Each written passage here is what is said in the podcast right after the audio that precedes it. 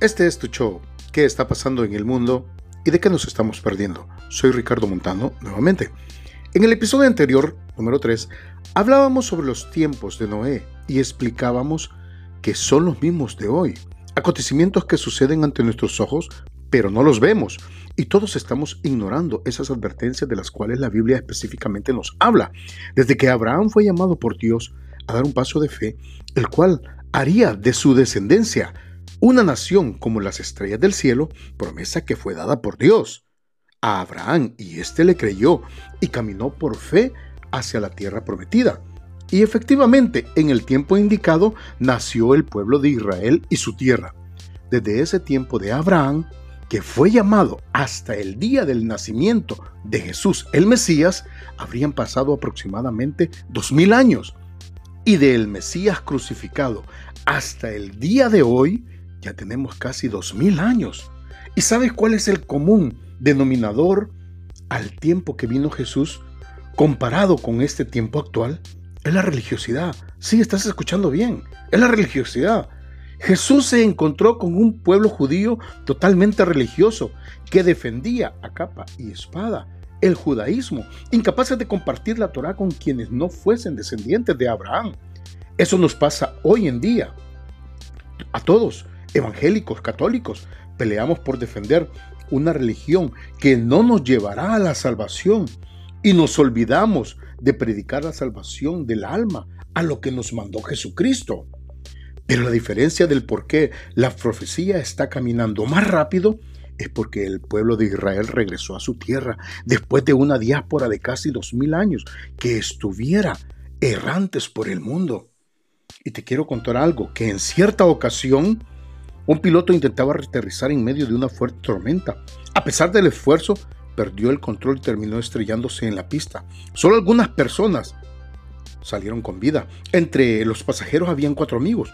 Uno de ellos, ante la fuerte impresión de que todo terminaría en un desastre, expresó, bueno muchachos, hasta la vista, nos vemos en el infierno. Segundos más tarde moriría a causa del accidente. Este hombre, en sus últimos segundos de vida, lo único que hizo fue burlarse de la muerte y del infierno. Tal vez tú harías lo mismo. Tómate apenas unos minutos para pensar en algo. Con frecuencia, las personas nos preguntan, ¿cómo saben ustedes que existe el infierno? Bueno, creemos que la Biblia es la palabra de Dios y ella nos confirma la existencia del infierno. Si observamos a nuestro alrededor, veremos que cada vez más las personas se esfuerzan por ir al infierno. En nuestros días hay más abuso de corrupción, mentira, ambiciones, engaños. Cosechamos lo que sembramos. Una vida sin Cristo, señores, es igual a una eternidad sin Cristo. Y una eternidad sin Cristo, señores, es igual a una eternidad de tormento. ¿Te has puesto a pensar en la palabra eternidad? Sin duda, está fuera de nuestra total comprensión. Y si la palabra eterno le agregamos tormento, no podemos más que sentir un escalofrío que recorre nuestro cuerpo. Pero te diré algo. Muchos reconocerán la verdad de la palabra de Dios cuando ya sea demasiado tarde. La Biblia dice que después de la muerte viene el juicio y ya no habrá tiempo para arrepentirse. Tenemos solo esta corta existencia para reconocer a Dios como creador, creador y salvador de nuestras vidas. Para eso tienes que saber que sobre cada ser humano hay una deuda que solo puede ser pagada con la muerte. La Biblia dice, por cuanto todos pecaron, están destituidos de la gloria de Dios, pero esa deuda la asumió Jesús cuando dio su vida en la cruz. Él murió por ti y por mí. Fue un sacrificio de amor.